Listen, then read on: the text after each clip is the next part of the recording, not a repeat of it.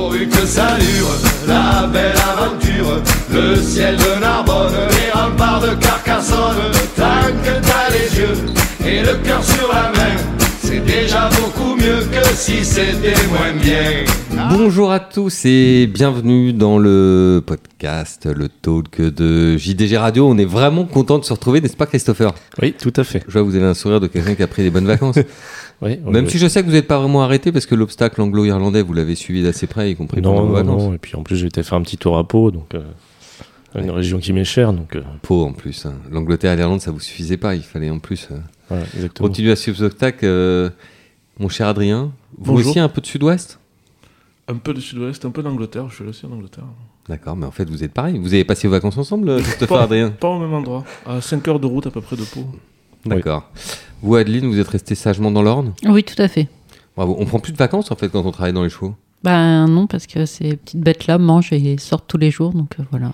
D'accord. Mm. Qu'est-ce qui est le plus contraignant? Alors Pilou Pilou, le chien ou euh, Non, parce que le chien, on arrive à l'emmener à l'hôtel et au restaurant, tandis que j'ai pas encore réussi à, à négocier ces grosses bêtes dans la D'ailleurs, chambre. d'ailleurs, au- à la mi-décembre, pour notre avant-dernier podcast de la saison, on- il y avait une petite énigme autour de, de, de quelque chose qui était lié à notre ami euh, Tata et également à un chant dans des tribunes de rugby. etc. Pilou, pilou. Le Pilou Pilou, voilà, de, du RC Toulon, euh, pour ceux qui ont suivi. Mais personne n'a trouvé, donc personne n'a gagné le néon, pour une fois qu'il était en... Mais moi, j'ai trouvé. Oui, mais vous, vous avez triché, donc ça compte pas. Euh, on voulait attaquer cette émission avec le sujet qui a buzzé le plus fort et peut-être aussi le plus négativement à la fin de la semaine dernière. C'est l'émission Complément d'enquête sur France Télévisions. Adeline, vous l'avez regardé. Ça n'est pas vous qui avez signé l'article dans le jour de Gallo, c'est Christopher, on va lui donner la parole juste après. Mais vous avez regardé l'émission, Adeline. Oui, en replay, parce que 23h, c'était un peu tard. Toujours pour les mêmes raisons pour lesquelles on part pas en vacances. Exactement. On part pas en vacances et on se lève tôt. D'accord. C'est un fil conducteur. Tout va bien, on est dans les chevaux. Donc, vous l'avez regardé en replay, mais vous l'avez regardé quand même. Euh, vous voulez mon avis? Oui, bien sûr. bah, J'ai pas, j'ai pas appris grand-chose, mais je pense pas que j'étais le public euh, cible de, de l'émission. Euh, j'ai lu euh, tout ce que tout ce que les socioprofessionnels ont, ont eu à dire. euh, bah, je comprends qu'ils aient été choqués. Je comprends aussi que l'amalgame avec l'endurance euh, ait pu les ait pu les choquer. Euh, maintenant, je me faisais la remarque. J'imagine que si j'avais vu, moi, une émission sur, par exemple, le dopage dans le cyclisme et qu'on m'avait montré euh, un vététiste au lieu d'un cycliste de route, est-ce que ça m'aurait choqué? Euh, Je pense pas. Donc, en fait, pour le. J'allais dire, pour, pour le grand public, un cheval reste un cheval, que ce soit un cheval d'endurance et un cheval de course. Non, mais je veux dire que du coup, le, problème de la lutte contre le dopage, en fait, ne doit pas s'arrêter euh, seulement aux courses, parce qu'on on voit quand il y a des.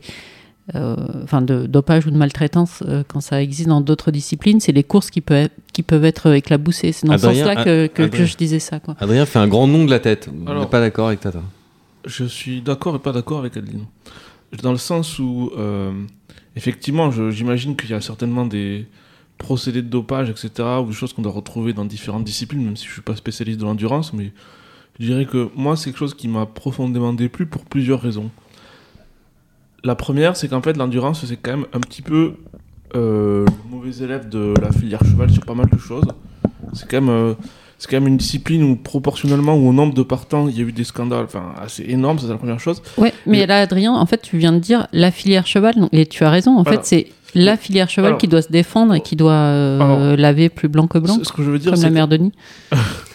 Alors, juste, Adrien, dites-nous pourquoi n'étiez-vous pas d'accord avec Adeline quand elle dit que montrer des, des images d'endurance pour parler des courses, bah, c'était peut-être pas si je- grave que ça je- dans la mesure où on pouvait confondre un VTT un cycliste. Je vais vous donner un exemple. Je, suite à ça, j'ai appelé un ami pour les, les bons vœux, quelqu'un qui n'est pas, voilà, qui se trouve que plus récemment il a un bout de cheval mais qui n'était pas dans les courses du tout. Et lui me disait que euh, il avait regardé sur la, enfin, les dernières années plusieurs fois ces reportages-là sur des sujets qu'il connaissait bien professionnellement. Et en fait, que lui, ça l'avait pas choqué parce que chaque fois, sur des sujets qu'il connaissait lui, il avait trouvé que c'était totalement bidon. Et en fait, tout Français et toute Française a au moins un domaine d'expertise, ou au moins un domaine qu'il pense connaître. Je pense que euh, dans le cadre de ce type de reportage sensationnaliste, vous êtes forcément un jour ou l'autre déçu. Moi, je me souviens, bien avant qu'il y ait le reportage sur Canal+, euh, il y a quelques années, la première fois où j'ai compris, moi, le jeune étudiant, que... Sur Canal Plus, c'était scandale À l'hippodrome, c'est ça, ça Oui, s'appelait, je crois. ouais, C'était ouais. dans les années 2015. ou- 2015, ouais. Ouais. Je me souviens, jeune étudiant en, classe- en école, en école d'agriculture, le, ce qui m'avait le plus choqué, bon, la- l'agriculture c'est un sujet qui est complexe, qui est pas noir ou Vous blanc. étiez en prépa école agriculture Ouais. Pas prépéna ou. Non? Vous Non. prépariez pas l'ENA, vous préfériez la, la terre Voilà, rien. ça. m'étonne un peu de votre part. Je vous voyais plutôt bien dans la fonction publique, euh, aller faire des rapports au ministère. Non, c'était pas ça. Vous préfériez la Bah, terre. on peut faire des rapports au ministère Voilà. de l'Agriculture. Oui, c'est vrai. Vous auriez pu faire prépéna agriculture. Été ni l'un ni l'autre. Pardon, je vous ai Donc coupé. du coup, je, je, jeune étudiant, je me rends compte, il y a un reportage sur l'agriculture qui n'a pas de sens, où le mec à la fin il vous dit oui, bah, là, en fait c'est simple, il suffit de tout passer en bio. Alors en fait, même les gens qui font du bio, ils ont souvent un peu plus de recul que ça, et on se rend compte que c'est pas si simple. Et au final, je pense que ce n'est pas un hasard si la France est le pays d'Europe plus loin que la Roumanie, pire que la Bulgarie, où les gens ont le plus de défiance envers les médias généralistes. Je pense que le, métier de journaliste généraliste est une des fonctions les, qui est le plus paupérisée. Et dans toutes les fonctions en voie de paupérisation, comme le professeur aussi, il y a de moins en moins. Enfin, disons que les gens qui ont un peu de, un et un peu d'ambition, qui auraient pu faire ces métiers-là il y a 20 ans, ou etc., aujourd'hui font peut-être d'autres activités, enfin pas tous, mais ils- et ça laisse plus de place, je dirais, aux militants, au militantisme, aux gens qui ont, une vision, ou peut-être aux gens un peu moins doués qu'avant. Je pense que peut-être, ça va vous paraître extrêmement présomptueux de ma part de dire ça, mais je pense peut-être que le journalisme généraliste est peut-être moins exigeant et peut-être euh, euh, avec moins de, moins de, qualité euh, interne qu'il y a, y a, peut-être 20 ans ou, ou 30 ans ou 15 ans. Et enfin, je dirais qu'aussi, ils ont pour en avoir parlé il y a quelques temps avec une amie qui est journaliste scientifique, mais en mode euh, tacle à deux pieds. J'ai dit, je lui disais comme ça, mais comment tu peux publier des trucs comme ça? Enfin, je veux dire, après, euh, les gens. euh, Tacle à deux pieds, parce que vous prenez le langage des footballeurs maintenant. ou, On dit euh, plutôt plaquage à retardement. euh, Bournif, le cathédrale, tout ce que vous voulez. Quoi. Et elle me dit, mais de toute Je façon. Pied décollé. de toute façon, Ça, c'est encore du football. Oui, pied bah oui, oui. de toute manière, j'en ai rien à foutre parce que je les recroiserai jamais, ces gens. Donc en fait, ils, ils pensent du... En fait, au final, je, je dis pas que c'est le cas de tout le monde, mais moi j'imagine cette euh, Madame Pichot qui vraiment, bah, le métier c'est sortir du scandale, c'est y aller à grands coups de bournifle. Elle est là quand même pour que ça imprime très fort dans le cerveau des gens. Et les, les gars collatéraux, c'est pas trop le problème pour elle, je pense. Et moi, je, je pense que j'ai du mal m'exprimer parce que, et en tout cas, enfin, plutôt que de, comment dire, de disserter sur la qualité des journalistes de 2023, en fait, moi, je pense que ce reportage euh, nous fait prendre conscience que oui, justement, on est tous dans le même bateau et que quand on a un cheval qui se casse la jambe ou un cheval qui meurt de fatigue dans une course d'endurance, même si pour nous spécialistes, ça nous semble très éloigné de notre milieu parce que c'est pas c'est pas des courses hippiques, et ben si ça nous concerne et de même que quand il y a des poneys qui sont euh, maltraités dans un poney club, c'est pareil, euh, ça nous concerne. Donc il faut que très justement Christopher a écrit au lendemain de de, du- de la parution, enfin de la diffusion du, du reportage qu'il fallait un laboratoire indépendant pour contrôler, mais je pense qu'il faut aussi euh, enfin, que la filière se, se prenne en main, mais la filière euh, cheval, comme disait Adrien, c'est-à-dire dans, dans sa globalité pour, les, pour des, des bonnes pratiques, parce que quand il y a quand, quand il y a quand il y a un problème, euh, que ce soit pour À ce titre-là, le, le pire exemple, si je puis dire, je mets le mot pire entre guillemets, mais qu'on puisse donner, c'est le- les assimilations entre la manière dont les trotteurs et les galopeurs sont conduits à l'abattoir. Mm. Chez les galopeurs, c'est l'exception. Chez les trotteurs, c'est plutôt la règle du fait de la surproduction. Et c'est vrai qu'on peut essayer de régler le problème du bien-être équin au niveau du galop, mais tant qu'au trop, il n'y aura pas un petit peu la, la- la même problématique. Et encore une fois, c'est pas du tout, du tout, du tout leur jeter la pierre. hein. Loin, de, loin de moi cette idée, mais il y a une surproduction qui est manifeste et, et qui les conduit à faire des, des choix différents. Alors, je, je voudrais juste rajouter une chose, c'est qu'effectivement, il faut faire le mieux qu'on peut, il faut continuer à progresser sur tous les éléments qui ont été. Je pense que la lutte antidopage, que vous soyez éleveur ou parieur ou acheteur, etc., pour tout le monde, c'est hyper important. Ça, je pense que tout le monde est d'accord. La seule chose, c'est que le taux de réussite 100%, etc., la perfection ne sera jamais atteinte. Et je pense que toute la question que pose ce reportage, c'est celui de la proportion de la triche. Donc en fait, est-ce que la triche existe? La réponse est oui, mais la vraie question c'est dans quelle proportion? Et je vais vous prendre un autre exemple volontairement provocateur et vous m'en excuserez. Probablement une des choses qui a fait le plus évoluer notre civilisation, c'est l'école publique. Et sur, il y a peut-être euh, une chiffre bidon, un enseignant sur 500 qui a un comportement déplacé avec des élèves ou qui est qu'on peut caractériser euh, d'agression sexuelle. Est-ce que pour l'instant, est-ce que pour autant, pardon, il faut qu'on qu'on foute l'école publique au bûcher? J'en suis pas certain. Et les courses, c'est pareil. C'est certain qu'il faut des sanctions fortes, il faut améliorer le processus, il faut un labo indépendant, il faut toutes les choses qu'on a évoquées. Mais je veux dire, la vraie problématique, et on l'a vu dans une interview que Julie Pichot, Juliette Pichot, je sais plus, a donnée à la presse hippique, c'est qu'elle est convaincue que le, je dirais pas que le dopage est majoritaire, mais qu'il est du moins extrêmement répandu et extrêmement facile. Et en fait, la réalité, c'est que probablement, si vous, Et manifestement, on n'a pas su, enfin en tout cas, les interlocuteurs auxquels elle a eu, elle a eu affaire, pardon, n'ont pas su lui prouver le contraire, parce que Parce- a posteriori, c'est ce- qu'elle continue à dire. oui, que, Mon, mon- justement- mon ana- mon analyse, c'est qu'en fait, euh, son fil conducteur, c'était euh, Monsieur Nardin, je pense, enfin, Mm. qui en fait, a, et qui était quand même, on retrouvait vraiment euh, le, le- le- le fil rouge de son, comme l'avait écrit Christopher, les thèses qu'il développe, etc. Et lui, euh, voilà, je pense que, comme pas mal de gens, il se, il se sont investis d'une mission, il, il, a- il, a- comment dire ça? Non, pas comme pas mal de gens, comme une Mm. minorité de gens. il- C'est un peu, c'est un peu euh, Nardin, c'est un peu Raël, quoi. Il a une espèce de, de mission là. Non, mais- Il va, il va et- sauver l'humanité. et dans, Ou et dans- Raoult. dans- tout, dans, dans, dans- Oui, dans- dans Raël tout- Raoult. dans Très tout- bon, excellent. dans toute, Excellent. dans toute mission comme ça, en fait, il y a une part de vérité, et c'est ça, en fait. Mais le- la question, c'est c'est- c'est le, le- être capable de, de, si vous êtes journaliste, d'avoir une carte de presse, de faire Ouais. un petit peu la part des choses. On va écouter Christopher, justement, qui a signé l'éditorial le, lendemain de le lendemain de l'émission dans Jour de Galop. Ouais, bah moi déjà, pour le... j'ai regardé comme Tata le lendemain, parce que bon, bah, il y a des impératifs après. Il y a des enfants qui se lèvent. Voilà, c'est ça, exactement. Vous avez mis combien de temps à redescendre après? Parce que vous m'avez dit, quand je l'ai regardé, Bah. ma première réaction, c'est mon sang quand même. euh, Ma Ça- femme, ça était- elle a regardé avec moi parce qu'elle m'a dit comme ça, je pourrais un peu te, te calmer après parce que ça- tu, tu vas partir en, en énervement. euh. Et bon, après, elle m'a dit, moi honnêtement, je- voilà, je, je m'attendais à voir quelque chose comme ça parce qu'on sait comment fonctionnent ces émissions. J'ai eu le cas récemment de quelqu'un dans mon, entourage qui est euh, infirmière libérale et dans Envoyé spécial, il y a eu une émission justement sur les infirmiers euh, libéraux en démontant quelques pratiques, notamment ceux qui surcotent, qui, euh, voilà, qui font payer beaucoup plus et qui euh, ont un salaire de euh, 6 000 euros net. Alors forcément, elle a reçu derrière des appels. Alors dis donc, euh, ça va, tu t'embêtes pas, alors que c'est c'est Mm. pas du tout son cas. Mais euh, pour rebondir justement sur ce que disait Tata, euh, moi ça m'est arrivé d'avoir quelqu'un qui a regardé le reportage et qui m'a dit ah ouais euh, ce que vous faites et tout parce que les gens ne font pas la différence. C'est le milieu du cheval, c'est euh, l'endurance ou les courses. euh, pour eux, c'est la même chose. Donc euh, oui, il faut faire attention à ça, il faut prendre le milieu du cheval dans, la globalité et, euh, et bien se remettre euh, en question parce que ces journalistes-là, ils vous ratent pas, d'autant plus que, à mon sens, tout ce qui est France Télévisions commence à prendre un virage un peu plus extrémiste, notamment en matière de, bien-être animal et on voit bien que- quel journaliste et enfin journaliste c'est un grand mot, mais quel militant pour certains cas ils employaient. C'est c'est drôle de voir d'ailleurs comme comment dire comme une certaine frange politique de la population s'est laissée gangréner par des toutes les le- tout ce qui est wokisme, bien-être animal poussé à l'extrême, enfin tout ce type de comportement euh, communautariste, euh, etc.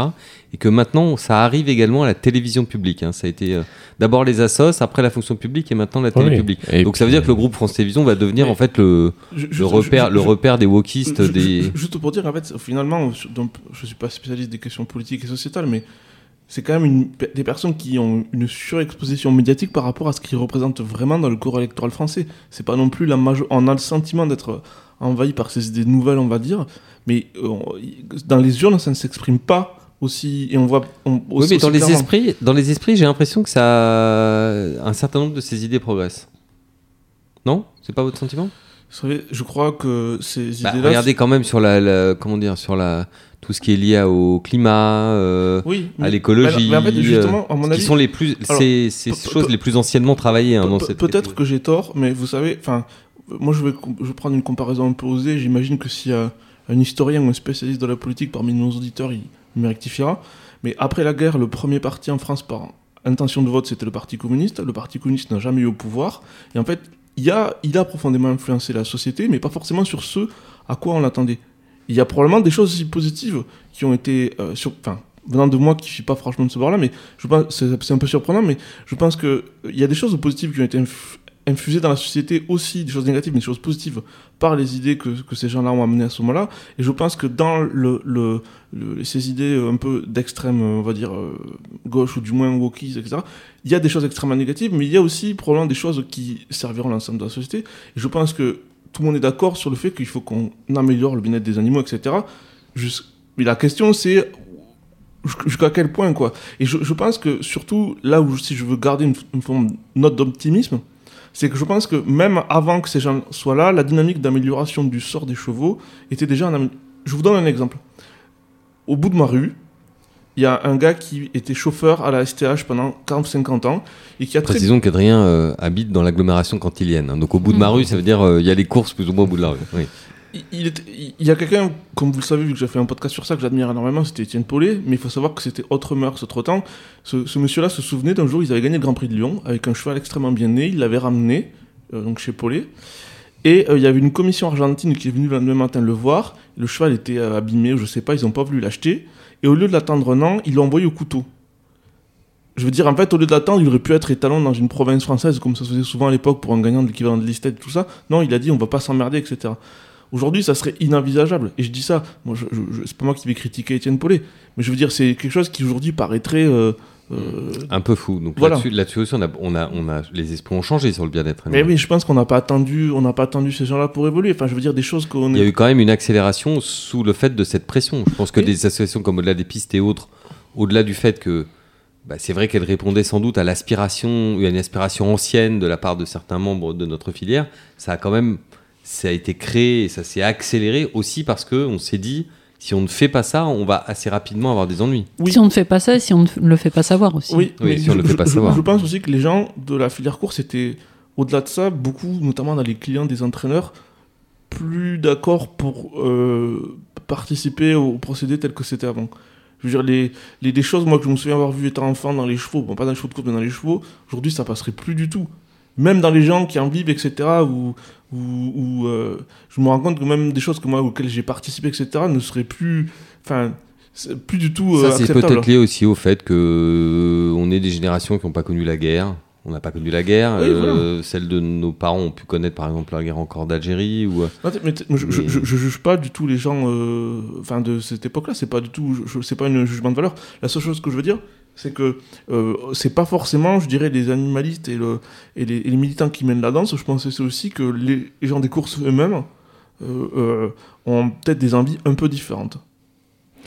Christopher, l'autre chose dont vous parliez dans votre article, c'était d'ailleurs l'angle global de votre article, c'était de dire ce documentaire, malgré ses défauts, doit quand même nous alerter sur le fait qu'il est temps sur certains points de, faire encore un petit peu plus le ménage à notre porte. Oui, déjà plus sanctionner des, gens, parce que c'est vrai que quand on, a des cas avérés de triche, pas de, soins, parce que c'est là aussi où il y a un problème euh, qui n'a pas du tout été expliqué dans le reportage, c'est qu'il y a les soins, soigner un cheval et doper un cheval. Et c'est pas la même chose. Et ça, ça n'a pas du tout été expliqué, parce qu'il y y a des cas d'entraîneurs qui respectent tout à fait le délai vétérinaire et qui se retrouvent euh, pris euh, pour, euh, pour un contrôle positif qui en fait est un soin. Et ça, ça n'a pas été expliqué. Et il faut aussi, une... enfin, on va aussi vers une évolution des soins. Dans le sens où, enfin, les, les, les infiltrations euh, aux corticostéroïdes de, de grand-papa, c'est plus trop. Mm. enfin, voilà, on est plus dans la médecine gé- régénérative et qui n'entraîne pas de, que de traitement, des choses comme ça. D'ailleurs, c'est une chose qui nous laisse un petit peu rêveur, puisque la, la- la journaliste parlait de dopage, dopage, dopage, dopage. Mm. Mais aujourd'hui, un des plus gros facteurs de, entre guillemets, je me mets entre guillemets, dopage avec la médecine régénérative, c'est quelque chose qui se voit pas, ou qu'elle ne serait bien embêtée de qualifier de dopage, vu que même les spécialistes, euh, j'ai envie de dire, par la, par la force des choses, ont du mal à, à intervenir et à sévir. Bah là, oui, enfin, on est vraiment dans le soin. Mm. Enfin, dans le soin et dans le, enfin, dans le soin en respectant l'intégrité de l'animal. Non, je dis ça parce Ouais. que comme elle met tout dans le même, euh, tout dans le même panier, Ah bah, où est-ce qu'elle met, où Je est-ce voulais qu'elle met la médecine euh, j'ai- J'ai régénérative coupé, ouais, j'ai coupé Christopher, mais voilà, je voulais juste dire qu'il y avait soin et soin dans le sens où Dans euh, quelle case elle la met C'est ça que je voulais dire. la médecine Et vétérinaire Comment elle a, fait ouais, pour a euh, progressé aussi. Comment elle fait pour trier entre ça et, comme vous disiez, les stéroïdes anabolisants ou des choses à, à l'ancienne C'est quand même pas le même. C'est pas la même chose. On voit bien que c'est pas la même chose, quoi. Enfin, je parlais pas de stéroïdes anabolisants qui sont pas du soin, hein, qui sont. non, non, qui sont du dopage justement. Non, mais je disais bien. Je comparais quelque Non, chose qui est de l'ordre du dopage. quelque Elle, chose elle qui est de parlait, oui, elle parlait de chevaux infiltrés à, à outrance, Mhm. mais euh, elle disait pas. Enfin, l'infiltration, c'est un geste, j'allais dire euh, vétérinaire. On met euh, ce qu'on veut dans dans la seringue, enfin ce qu'on veut. ou- Pas voilà. tout à fait ce qu'on veut, mais. Non, mais je veux dire, c'est différent d'infiltrer, euh, voilà, avec de la cortisone ou euh, qui dégrade, on sait, les cartilages et qui peuvent entraîner des fractures et de et de faire de la médecine. J'y euh, J'y arriverai pas. Hein. Régénérative. Bon, même si la cortisone, quand on est un peu fatigué de la veille, euh, tata, ça peut toujours être. euh, Oui, mais nous, on est conscient de ce qu'on prend. Enfin, un cheval, il- on lui demande pas la... On lui demande pas son autorisation, on infiltrait la cortisone. Après, je pense aussi, moi, ce qui est euh, euh, important de, de souligner, c'est que je pense qu'on vit dans une époque où tout le monde est un petit peu dans des, son propre paradigme, quoi, dans, dans sa, dans son- évolue dans son propre univers d'idées, sa propre bulle d'idées. Enfin, chacun a. Sur les réseaux sociaux, on le voit très très bien, hein, quand vous êtes d'une certaine orientation, en fait, vous, vous recevez que des agrégats de contenu qui vont dans le sens de, de, de ce que vous aimez, ce qui fait qu'en fait, ou, ou peut-être que si un reportage comme ça avait été passé, publié il y a, il y a 20 ans, il aurait peut-être eu un impact beaucoup plus fort. Aujourd'hui, on voit que les gens arrivent à vivre avec des idées extrêmement clivantes, extrêmement antagonistes, sans que ça se dégonfle. Je, je vous donne un exemple. Effectivement, il y a pas mal de gens qui sont euh, euh, opposés à la chasse en France. Moi-même, je, je suis d'une famille qui n'est pas opposée à la chasse, mais d'une famille euh, d'écologistes.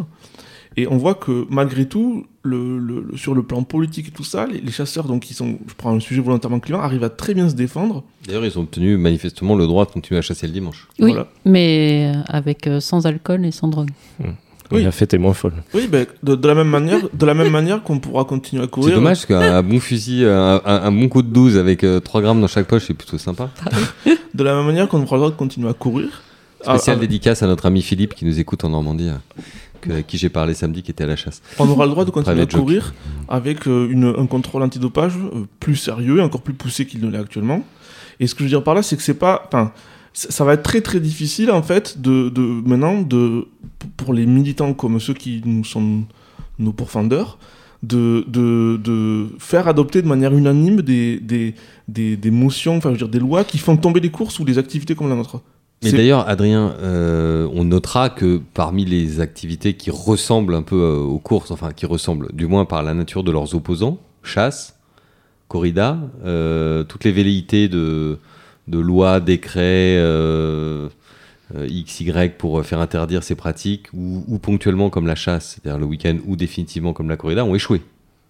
Oui, oui, pour, Alors qu'on pouvait craindre le Bah, tsunami. Pour euh. les deux raisons qu'on a évoquées un peu précédemment dans la discussion. D'une part, parce que en fait, c'est probablement les gens qui veulent faire tomber ça ne sont, sont moins nombreux que leur, la résonance médiatique qui- qu'ils ont. Et en fait, après, malgré tout, euh, si c'est, enfin, quand c'est la nation en entier qui s'exprime ou, par ses représentants, on, est un peu plus représentatif de ce qui est vraiment l'opinion des Français. Et l'autre chose, c'est que c'est vraiment très très difficile aujourd'hui d'avoir euh, un consensus. Et on voit bien en fait des gens avec des opinions assez extrêmes qui peuvent être élus partout dans le monde. Enfin, il y je sais pas si Bolsonaro ou Trump auraient pu être élus il y a 30 ans ou 40 ans. Aujourd'hui, euh, je veux combien de gens arrivent à être élus à la tête de grands pays démocratiques avec des idées extrêmement euh, clivantes?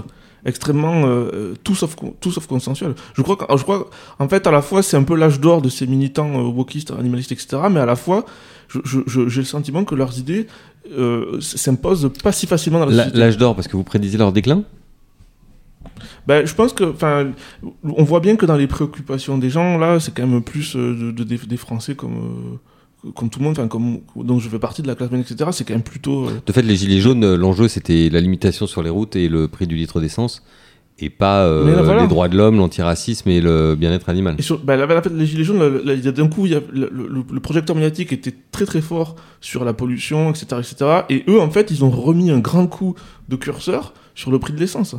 Ça montrait un immense décalage entre ce que les, le- le- le- la pression médiatique était sur la question écologique, et eux, ils avaient mis un grand coup. Et pour autant, les gilets jaunes se rejoignent avec euh, un certain nombre des mouvements extrêmes dont on a parlé pour être anti-système ou anti-pouvoir. Voilà. Mais ils mangent des barbecues sur les ronds-points. Ils mangent de la viande. Hum, Et pas de la salade. De la Ouais. viande de, de tout type de viande? Ça, je, je suis jamais allé sur un rond-point, mais. Je sais Bon. pas. Moi non plus. On pourrait demander à Sandrine Rousseau, c'est une experte en, Tats, en barbecue. Tad, Oui. vous étiez euh, gilet jaune à votre époque? Non, je l'ai subissé pour aller à la Et gare à si. Chanel ou Dior font des gilets jaunes, vous, en- vous serez gilet jaune Euh, vous vous souvenez de la pub de Karl Lagerfeld où elle portait un gilet jaune pour la sécurité routière? Ouais. Tad, elle en est bien capable. Même s'il fabrique Non, des... on a des tapis des jaunes pour, couture, que, euh. pour que les chevaux se voient dans la nuit, mais Comme en Australie. non, comme à Newmarket, euh, c'est obligatoire. Et en Australie aussi? Mm. Peut-être. Quand ils vont à l'aube, qui commence à 4 heures.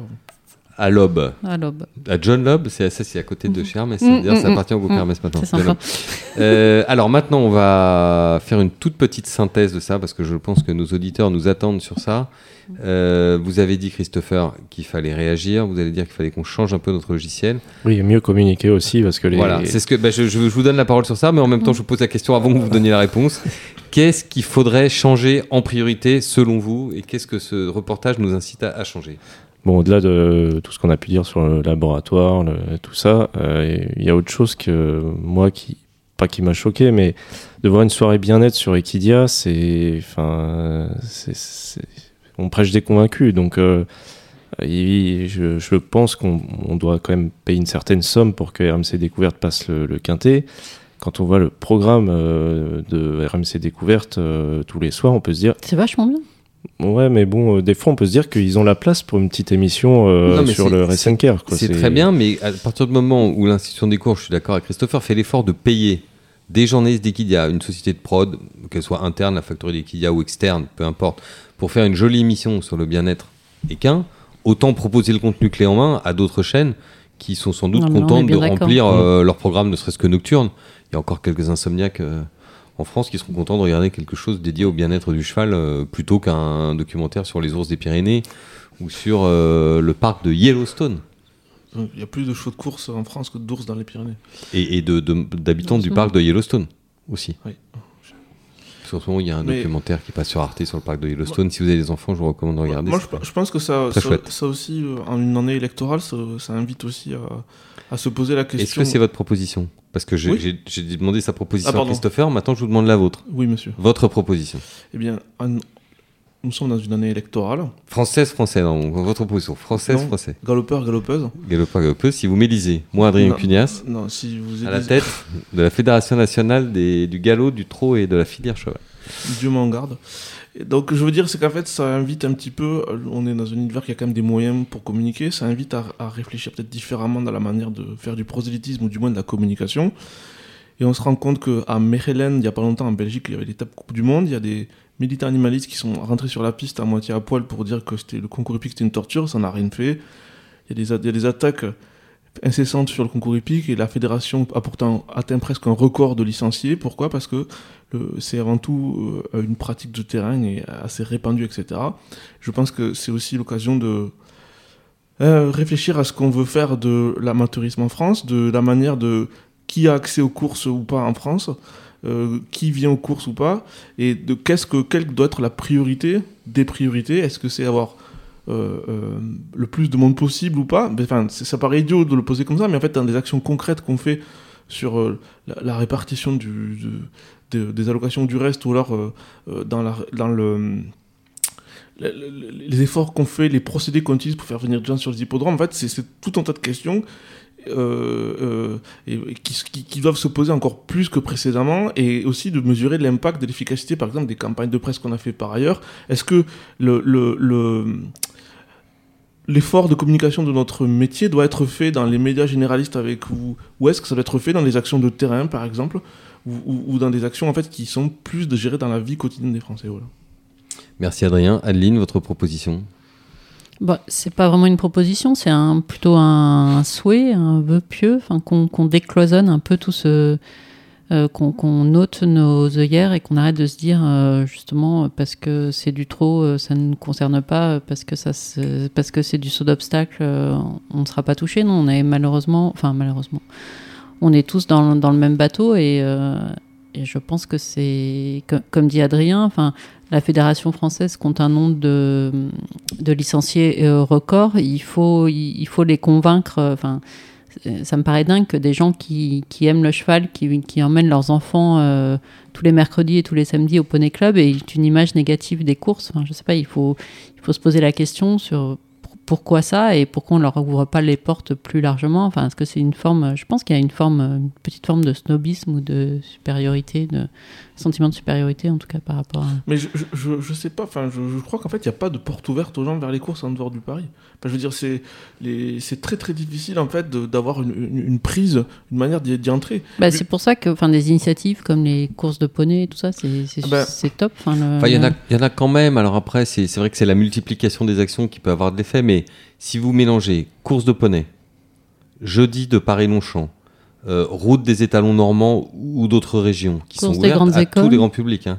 Enfin, à tout, euh, tout le grand public, à tout type de public. Il faut quand même le rappeler. La route des étalons normands est ouverte à tous. Hein. C'est pas seulement les professionnels des courses. hein. Euh, je pense que si on cumulait toutes ces idées, tel hippodrome Ah oui. en région Ah, qui ah, fait ah, une ah, journée spéciale. À, ceci près que je vais vous dire, là on va parler justement de trois choses que je trouve admirables qu'il faut et je me permets de les critiquer entre guillemets parce que je les trouve admirables. Les jeudis, je trouve que c'est l'exemple parfait, typique, même si effectivement il n'y a pas de service après-vente et que ces jeunes qui sont venus aux courses, en fait, on leur apprend rien, on leur explique rien. En fait, comme en Angleterre, les gens, c'est exactement ce qui se passe en Angleterre, les gens picolent, etc. Mais après, probablement qu'en Angleterre, il y a plus, après, une infusion par différents moyens. euh, un peu de Là, on a compris de quel moyen vous parliez en termes d'infusion. Après une infusion de, de bière et de rosé, Je suis Non, pas mais- sûre que les jeunes qui viennent euh, au jeudi de Paris-Longchamp soient laissés ensuite dans la nature. Enfin, je sais qu'ils reçoivent des offres euh, oui. privilégiées pour Ils venir au contraire, découvrir. ils reçoivent Ouais. des invitations pour les courses à suivre. Non mais c'est- plus, pour rend- rendons à César. c'est- plus que, par exemple, je trouve que hors Ça César, c'est joli ça. Rendons à César. Mm. hein. Oui, c'est c'est pas mal. comparativement, je trouve qu'il y a plus de choses qui sont faites pour insuffler un peu de culture hippique, un peu de culture Paris aux jeunes qui vont de course en Angleterre. Ça, c'est le premier sujet. Le deuxième sujet, celui de la route des étalons. Il peut y avoir du grand public, mais malgré tout, ça reste quand même, pour l'avoir, tout le monde là-bas, pour l'avoir fait, fait euh, un certain nombre de fois, quand même, plutôt les éleveurs, plutôt les gens du milieu, c'est quand même faux. Et les courses, et les courses, Ouais. les courses de poney, que je trouve une chose admirable. Et d'ailleurs, j'ai encore euh, l'exemple. Là, il y, a- il y a un jeune jockey que je connais qui vient d'arriver de Sardaigne. Je dis comment t'es arrivé dans les courses? Il me dit j'ai fait des courses de poney parce qu'il y avait des poneys à côté de chez moi. Bon, mais les courses de poney, pour l'instant, si vous regardez la feuille de départ, il y a quand même en majorité des enfants du sérail. Adrien, est-ce que. et c'est peu répandu pour l'instant. Oui. Mais c'est magnifique, mais c'est pour l'instant. Moi, ce que je voulais simplement dire, c'était qu'il y avait un certain nombre d'initiatives qui, certes, n'étaient pas forcément coordonnées, qui étaient fragmentées, certaines en région parisienne, d'autres dans les régions, certaines auprès des jeunes, certaines auprès d'un public un peu plus âgé, etc. Mais que c'était le cumul de toutes ces micro-actions qui pouvaient faire connaître et reconnaître Voilà, les courses. en- en fait, C'est ça simplement que je voulais dire. Exactement, mais je- Alors que vous, vous appelez de vos voeux plutôt une espèce de grande coordination nationale dans laquelle on Pas- pourrait tout relier ou... pas du tout. C'est qu'en fait, ce que je veux dire par là, c'est que c'est- il faudrait que ces magnifiques euh, actions soient puissance 10. Très bien. Euh, de mon côté, je, je formule une proposition. D'ailleurs, en rebondissant sur le sujet dont on parlait tout à l'heure à propos de, de, de la chasse et de la corrida, moi je pense que la, la dimension parlementaire reste très très importante dans le, le, le vieux pays qui est la vieille démocratie qui est la nôtre. Et à ce titre-là, je trouve que les petites bagarres, je ne vais pas rentrer dans les détails parce qu'on ne va pas dire qui a tort et qui a raison, mais les petites bagarres entre différents élus qui chacun, chacun d'entre eux voulant s'arroger la défense du cheval et les uns travaillant contre les autres à l'Assemblée nationale, au Sénat, euh, la guéguerre entre le groupe euh, euh, Loisier d'Alaroca, de l'autre côté la filière cheval, euh, les gens qui jettent un peu d'huile sur le feu à gauche à droite, je trouve ça assez consternant et honnêtement je pense que les courses et le cheval ont besoin d'autre chose, elles ont plutôt besoin d'unité que de petites guerres. Encore une fois, je ne rentre pas plus le détail, d'abord pour ménager ma propre euh, tension artérielle et ensuite euh, pour ne pas euh, pour, ne- pour ménager également la vôtre, celle de nos auditeurs. Mais sachez que si on parlait vraiment d'une seule voix à l'Assemblée nationale, au Sénat et à nos ministres,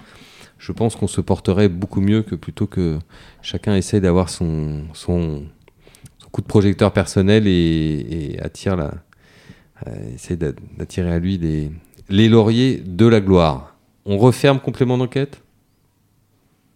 Oui, on peut. Adieu. On peut complètement. ranger. euh, 23 minutes de débat, c'est c'est un record pour le podcast. On va, on va terminer cette émission avec des sujets qui intéressent aussi nos auditeurs, je pense. Euh, D'abord vous, euh, Christopher. L'obstacle, on le disait, euh, vous n'avez pas chômé euh, pendant les fêtes, mais vous n'avez pas non plus chômé depuis la rentrée. Et hier, euh, dimanche 8 janvier, il y avait une réunion marquante à Cannes-sur-Mer. Oui, la grande réunion de l'obstacle à Cagnes, bon, elle était un peu marquée aussi par la pluie battante et par un terrain sloppy, comme diraient les, Américains, très très humide. Et du coup, c'est un concurrent élevé par Guy Cherel en France qui a gagné sur Roi, qui a gagné le Grand Prix, le Grand Style de, de Cagnes. Euh, un ancien pensionnaire de, David Cotin qui est désormais est chez euh, Joseph Vanna euh, Junior et entraîné par la grosse écurie de Merano, la Scuderia euh, Eichner qui a gagné assez facilement et c'est un cheval qu'on pourrait pourquoi pas revoir en France à nouveau sur des, sols très lourds parce qu'il a quand même du braquet. La pluie a été de l'or pour lui comme elle a été de l'or aussi pour le gagnant de la grande course de haie, Cyrano de Paille, qui a offert une première listette à, à Jean-Raymond Breton et son fils. Et euh, c'était aussi une première listette pour euh, le propriétaire Sylvain Salmon qui, a fait de Rosset, qui était un peu le, cheval de la Réunion, puisqu'il a vaincu en trois courses. Et puis, euh, on a eu aussi la, la victoire de Jigstar Pam pour, euh, pour Yannick Foin, donc euh, entraîneur classique de, de Cagnes. Et la veille à Pau, on avait aussi une belle listette préparatoire, la pré- une grosse préparatoire au Grand Prix, qui a été gagnée par euh, Glass, donc un cheval qui est un vrai cheval de groupe à Hauteuil, qui a devancé Meta Sequoia, qui était un peu l'espoir euh, à 4 ans pour euh, Isabelle Paco, donc a eu un long, long arrêt. Et troisième, c'est la Danza qui est double gagnante de groupe 3. Donc on a une listette qui avait vraiment euh, des allures de groupe et avec trois chevaux qu'on va retrouver euh, dans, le, dans le Grand Prix de, de Pau, euh, devant des, des tribunes combles, euh, si tout va bien, parce que là-bas, il y a du monde, même la semaine. Et Vous y serez? Exactement. Je Quelle est la date? de- le 5 février. 5 février, donc euh, bouquez vos agendas. C'est marrant, c'est trois petites filles ou petites filles de mon jeu. Ouais, et c'est vrai que mon jeu, la proportion de, de- d'entraîneurs et d'éleveurs qui aiment beaucoup le, les produits de mon jeu sont, je- sont Ah, assez alors, spectaculaires. Pourtant, ils sont pas faciles. Ben justement, c'est pour ça qu'en Irlande, en Angleterre, ils n'en veulent plus trop, alors que c'est probablement le père de père qui a eu, euh, Mm. avec, avec son père César Wallace, qui a eu le meilleur taux de réussite Bah, pour après, des, des étalons. Faut quoi. pas avoir à s'en occuper tous les jours. Aptitude au terrain souple, classe et tenue. Très bien. Exactement. Euh, bravo, mon cher Christopher, pour ce résumé rapide et, et brillant du week-end d'obstacles. Adrien, je vous attends tout aussi concis et tout aussi brillant pour nous parler des deux prochains week-ends qui consacrent deux grands événements euh, pour les trois grands événements pour, euh, pour l'élevage en France, élevage et talonnage. euh, voilà. Un des premiers événements auxquels je suis allé dans le monde des courses, euh, c'était justement la route des étalons et le salon du Lion d'Angers, il y a très très longtemps que j'étais étudiant. J'a- J'avais pas été encore là, mais j'étais déjà passionné par l'élevage. Et j'étais allé, allé avec des amis concours qu'on s'était pointé, il faisait un froid de Lion Vous d'Angers. connaissez les courses ou Non. non En fait, on disait on cherchait, on, on cherchait un étang de croisement pour faire des choses. L'association des, des Anglos du Lot-et-Garonne n'était pas encore. euh, Ah, si, non, mais pas si. du Lot-et-Garonne Si, si, si. Si, c'était bien du dans- Lot-et-Garonne. c'était Dans les chauds de sel, là, ça. Ouais, je de sel, d'accord. Bref, donc du coup, on était au Lion d'Angers, il faisait Non, Parce très. que Adrien a été secrétaire général Non, non, Secrétaire tout court technicien. Trésorier Non, technicien Oui. De l'association Le syndicat des éleveurs du Lot-et-Garonne. Voilà. Ça, Qui ça, vous, existe, ça vous pose Qui un a homme. survécu à son départ. C'est après il y en a qui veulent la Légion d'honneur. Non mais c'est un truc, Mm. c'est n'importe quoi. cette année, Alors qu'on peut être technicien du, du syndicat pour, la, de. pour la première fois, ils ont des étalons de course cette année. D'accord. Vous continuez à les conseiller? Conseiller, c'est un grand mot, mais bon, on parle des pédigrés, des chevaux, de celles qui rentrent et tout ça, des étalons. Il faut quel profil pour être étalon euh, chez eux? Faudra Dans les un- courses ou dans le sport? Dans le cours, des courses, il faudra gagner un quintet? Non, Non. non, un quintet. C'est des anglos, mais. Là, bah, ils ont, ils ont, Ah, Un quintet pour anglo, je sais ils, pas. ils- ils ont, ils ont un chef de race, ils ont Cargès des Landes là, cette année. D'accord. Ah, c'est pas mal quand même. Ah, c'est un chef de race. hein. Bah d'accord, bah donc euh, vous nous faites pleurer là. vous Un chef de race. euh, Non mais il fait sa pique Ah, si, là, si, qui, si, qui ah, va, ouais, qui va ouais, avoir des, des trucs là, et c'est Cargès des Landes. Même moi je le connais, Cargès des Landes. de recul. là. Ah, si, si, si, si. Dans les 50, euh, si. Bon, rapprochez-vous de votre micro, Adrien, et Bon, parlez-nous de. Parce alors- que vous m'aviez promis d'être Donc, le concis week-end et brillant. prochain, le salon du- des Pour l'instant, étalons vous du n'êtes Lion. pas concis. Moi, je vous le fais. euh, non, brillant. mais pour l'instant, vous n'êtes pas concis. Vous avez peut-être euh, être brillant. mais J'ai un train à prendre, je suis concis. désolée. Je trouve, je trouve que le Lion d'Angers, c'est quand même le, le, le reflet le plus exact de ce qui est vraiment l'élevage français. Que- C'est le reflet le plus exact, exact de ce qui est vraiment l'élevage français, avec une majorité de, euh, de petits éleveurs, etc., très passionnés, dans la région qui est quand même la grande région euh, de l'élevage en France. Le berceau hein. même s'il y a beaucoup de chevaux en Normandie, mais voilà, cette région ouest Normandie, c'est quand même, c'est quand même le. euh, puis voilà, il y a quand même beaucoup d'étalons, et c'est pas un hasard, c'est qu'en fait, ça correspond aux gens, les gens, ils aiment se rencontrer, se voir, et c'est vrai que c'est. Enfin, moi, je trouve qu'il faut l'avoir fait au moins une fois dans sa vie. Faut- si on est éleveur, il faut y aller tous les ans, mais si on est juste euh, passionné de course ou spectateur, etc., c'est intéressant d'y aller une fois dans sa vie pour voir ce qui est vraiment, vraiment l'élevage français. Ah, puis ce qui est sympa, c'est qu'on voit les chevaux. euh, Exactement. Donc, ça, c'est le salon du Lion. On Voilà. donne les dates le 13, Non, c'est le 14. le 14 janvier. Et je crois que le- de mémoire, il faudrait vérifier, mais là, il y a des conférences la veille, je crois. Oui, C'est ça. oui, ça Mm, commence. Enfin, c'est sur- c'est sur deux jours. C'est le 13 et le 14. Mm. Mais la partie étalon, c'est le 14. Oui, mais c'est très sympa. Enfin, voilà, faut. Il y a un côté aussi assez festif. Exactement. Très et, sympa. euh, le 13 et le 14 en Irlande, c'est une chose aussi que je, je pense que tout, tout le monde devrait faire au moins une fois dans sa vie. C'est l'Irish Stallion Trail. Qui c'est un peu la route des étalons version Route des étalons irlandais, un peu en quelque sorte. Et ça, c'est quand même. pour moi, le, le- le- le- le- l'exact reflet de ce qu'est vraiment l'élevage en Irlande, parce que vous avez à côté, vous avez Coolmore, vous avez Darley, vous avez les Yeomanstown et tous les, tous les, les diverses entités des Okanagan, et vous avez aussi beaucoup de petits haras avec des chevaux à 1000 balles, à la saillie, etc.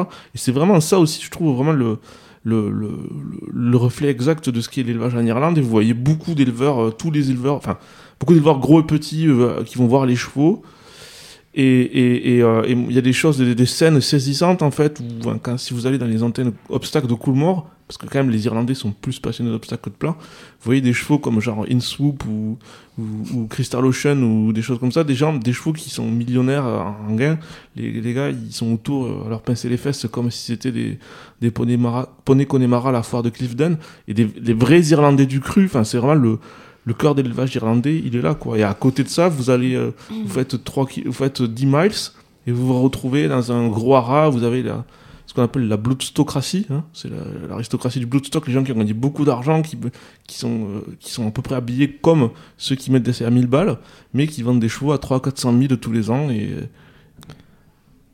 Très bien, donc Et ça c'était le week-end prochain, l'Irish. Non, ça c'est ce week-end, Trail. c'est 13 et 14. Oui, oui, ce week-end prochain. Oui, oui. Nous sommes lundi Voilà. 9, donc le week-end prochain, Voilà. le week-end qui arrive, Et ensuite, et le week-end d'après, la donc route des étalons en Normandie, le week-end du 20 et 21 janvier. le 21 et le 22 exactement. 21 et 22 janvier.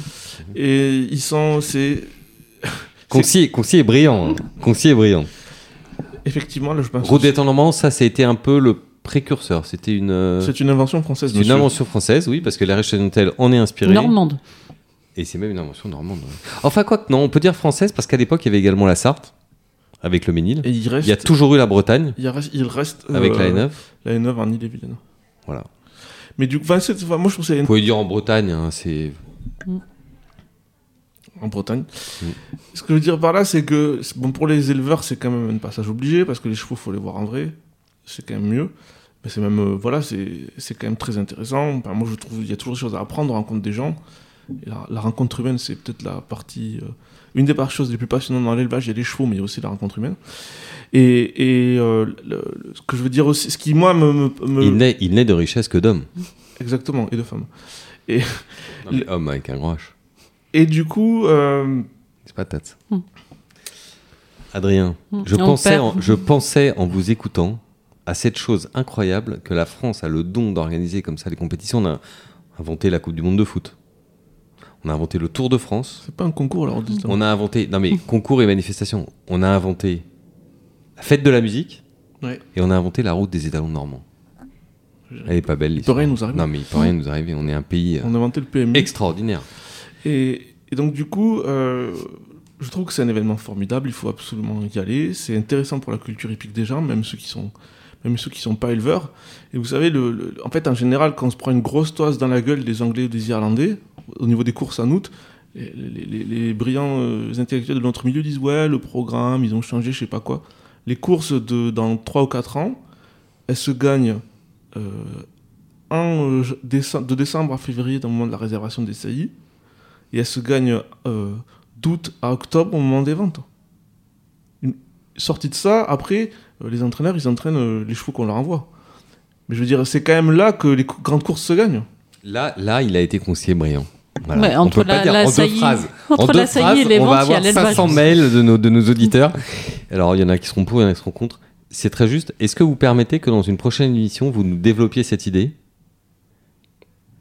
Que les courses se gagnent avec la réservation des saillies? L'hiver et, et Mais- avec les ventes mais- entre août et décembre N'oubliez pas qu'en fait, vous m'avez commandé un dossier sur la compétitivité, que je suis toujours en train de travailler dessus, qui va être De- publié dans les... depuis deux mois. Mais vous me l'avez promis déjà pour décembre. Oui, mais on a eu quelques... D'accord. Donc là, c'est sûr en janvier? Ah bah oui, attendez, tout le travail que j'ai mis dessus... euh, Alors ça, ce sont les promesses d'Adrien. Promesses dont on verra si elles sont tenues ou pas tenues. Je suis, on pas va gascon, passer. je suis pas gascon, je suis languedocien. C'est Ouais, presque de- pareil. Non, Tout ça, c'est le, sud-ouest. C'est les peuples, euh, les peuples du sud-ouest, les peuples c'est autour de la Garonne et autour. Euh, Pas du tout. Non, non, je plaisante. Euh, Adrien, je vais pas vous mettre en furie avec les, les, les, les- C'est approximation géographique. les approximations géographiques et les luttes euh, picrocolines, les guerres picrocolines locales au sud-ouest de la France entre les, les Béarnais, les Ah, Basques, les Gascons, les Landais. Non, mais j'essaie de tous Ouais. vous les citer. Je veux dire, et vous, vous êtes encore euh, d'une autre race. Moi, je suis la- languedocien. Languedocien, ouais, c'est pas. Mais donc les gens de Perpignan, par exemple, ils sont aussi euh, Languedoc? Pas du tout. Non, c'est les Catalans, eux. Eux, ils sont catalans. D'accord. Ok. Moi, je- Languedoc, on a quoi d'autre dans les gros. Bah, c'est les, en un, fait, peu, un peu plus grand que gé- génétiquement, on est proche des Auvergnats. D'accord. Ah oui, donc c'est ce qui descend du massif central. Voilà. D'accord, bravo. C'est les endroits de France où maintenant il y a beaucoup de loups. Il y a des loups à côté de chez mes parents. Là. C'est, Il y a des loups Ouais. Le retour des loups. Euh, moi, de mon côté, je vais vous faire une promesse, mais qu'on va tenir. Enfin, on va essayer de la tenir, Adrien. Mais comme vous êtes lié à cette promesse, je suis un peu inquiet. Mais je vais quand même la prendre. On va s'engager tous les deux. On va s'accrocher avec une Pour- paire de menottes. Pour- pourquoi est-ce que je dois avoir peur Je crois que j'ai peur. J'ai, va- peur inconsciemment. Je me dis, qu'est-ce qui m'arrive? Mardi prochain, mardi 17, on vous proposera un guide spécial de la route des étalons. Ah. Euh, normalement, ça y est, vous êtes soulagé, vous, saviez, vous étiez déjà au courant. Ouf, heureusement, parce que c'est mardi prochain. Si vous n'étiez pas au courant, ce serait inquiétant. Euh, un tiré à part de, de Jour de Galop qu'on vous enverra par email, avec euh, beaucoup de choses à découvrir euh, autour de la route, euh, notamment autour des chevaux, des haras, des structures, des Et les bonnes mais adresses également, du coin. également les bonnes adresses Ouais. du coin autour euh, gastronomique. Idéalement, Mayol, c'est un guide peut- qu'on peut imprimer chez soi, qu'on peut avoir avec soi quand le réseau passe plus en Normandie. Oui, parce qu'il y aura également un plan avec des indications de distance, de temps entre les différents haras, parce que c'est souvent une question qu'on nous pose, mais combien de temps faut-il pour aller de tel endroit à tel endroit? On vous donne la réponse de notre petite faut carte. dire qu'il y a des endroits dans Normandie où Waze ou Google Plan ne passe Oui, non pas. mais ça va le Languedocien là. Enfin, on n'est pas non plus décroche. des arriérés quoi. Alors qu'à Cambouis dans le Tarn, c'est 5G, allez-y. Attention aux attaques contre la Normandie, Adrien, surtout Et- contre l'Orne d'ailleurs. Qui Oui. se sent bizarrement plus visé depuis que Tata est dans l'Orne. C'est Voilà. très bizarre. hein. Avant, il Non, n'y avait c'est aucun problème. Mais... Ça capte très bien partout. Et d'ailleurs, si je devrais rendre hommage à, à ma collègue Salomé, Hmm. il se trouve que pendant la route des étalons et même après, ça m'est arrivé d'utiliser son guide pour euh, me, De l'année substanter, dernière me substanter dans les. Ah oui, Ah bah moi toutes mes meilleures adresses de, Ouais. de mon nouveau coin c'est elle. Elle est très douée pour ça. J'ai envie de dire euh, merci Vous vous souvenez, Adrien, qu'elle nous avait fait un petit guide autour de Deauville qui était très réussi, qui vous avait bien plu J'étais contre. Oui. et, pourtant, contre. et pourtant, ça vous avait plu. Parce que vous trouviez ça intéressant dans l'absolu. Non, déjà, j'ai Et du- pourtant il s'en sert. J'ai du respect pour mes collègues, mais à la base j'étais contre parce que j'aime bien parler de chevaux au moins de restaurants, mais il se trouve que bon, enfin, voilà, c'est- Ouais, C'est euh, c'est mieux de parler de chevaux le ventre plein Oui, c'est vrai. Ou autour, d- autour d'un bon repas. et d'une bonne bouteille de vin. Si, comme nous, vous aimez parler des chevaux autour d'un bon repas, envoyez-nous un message 3615 euh, je bouffe et j'aime Qui le n'en cheval. Voilà, de qui n'en veut. Adrien, merci beaucoup. Euh, on vous donne rendez-vous dans le jour de galop, peut-être pas pour cette semaine avec le dossier compétitivité, non. mais la présentation des nouveaux étalons, ça c'est sûr, et également les cinq grandes questions qui vont agiter l'élevage français, français pardon, en 2023. Absolument. Ça c'est promis, c'est tenu. Et donc Mais le guide le- la semaine Les prochaine. nouveaux étalons, c'est pas spécialement moi, c'est une œuvre collective. C'est une œuvre collective, mais euh, qui, qui, qui est indirectement liée à vous. Voilà. vous coordonnez ce travail. Mon cher Christopher, évidemment avec vous cette semaine de galop, les cinq grandes questions de l'obstacle en 2023. Exactement. Ce soir. C'est même ce soir. Mm. Donc peut-être quand Enfin, vous, si vous hein. l'écouterez, vous l'avez peut-être déjà lu depuis trois jours. Euh, et vous, ma chère Tata, la politique un peu? Oui, euh, oui. La politique, les grandes La politique, questions les ventes, institutionnelles. euh, les agréments de- d'acheteurs. de ventes. Voilà, bref, vous l'avez compris, cette semaine encore, dans Jour de Galop, vous allez vous régaler. euh, merci, on vous souhaite une très très belle année euh, 2023 au nom de toute l'équipe. Des gagnants.